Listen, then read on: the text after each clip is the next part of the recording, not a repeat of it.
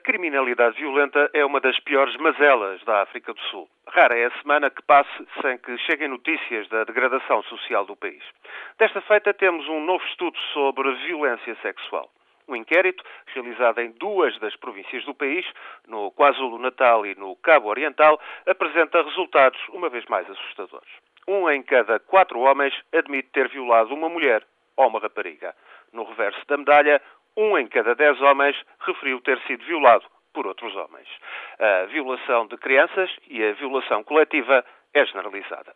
A incidência da SIDA entre os violadores confessos é praticamente idêntica à registrada por todo o país, o que espantou e foi a única coisa que deixou espantados os investigadores neste inquérito.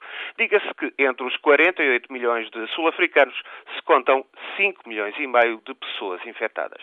É, pois, um quadro de violência sexual generalizada que sobressai neste inquérito que abrangeu homens de todas as raças, classes e idades.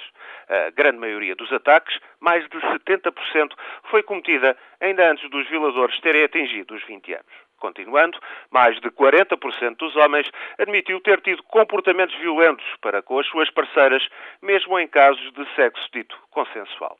É este o retrato no KwaZulu-Natal e no Cabo Oriental e tudo indica que a situação não é melhor nas demais sete províncias da África do Sul.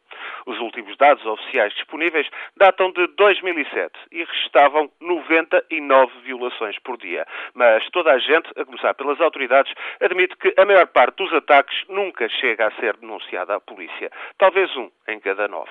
Dizem os especialistas que tudo isto se deve ao machismo, ao culto da força, à desintegração das estruturas familiares, é culpa de desigualdades sociais e raciais acentuadíssimas. Seja como for, a África do Sul continua a ser o recordista mundial em matéria de violações, é o país com maior incidência de SIDA e em matéria de assassínios está também no topo da lista. Continua muito doente a nação do arco-íris.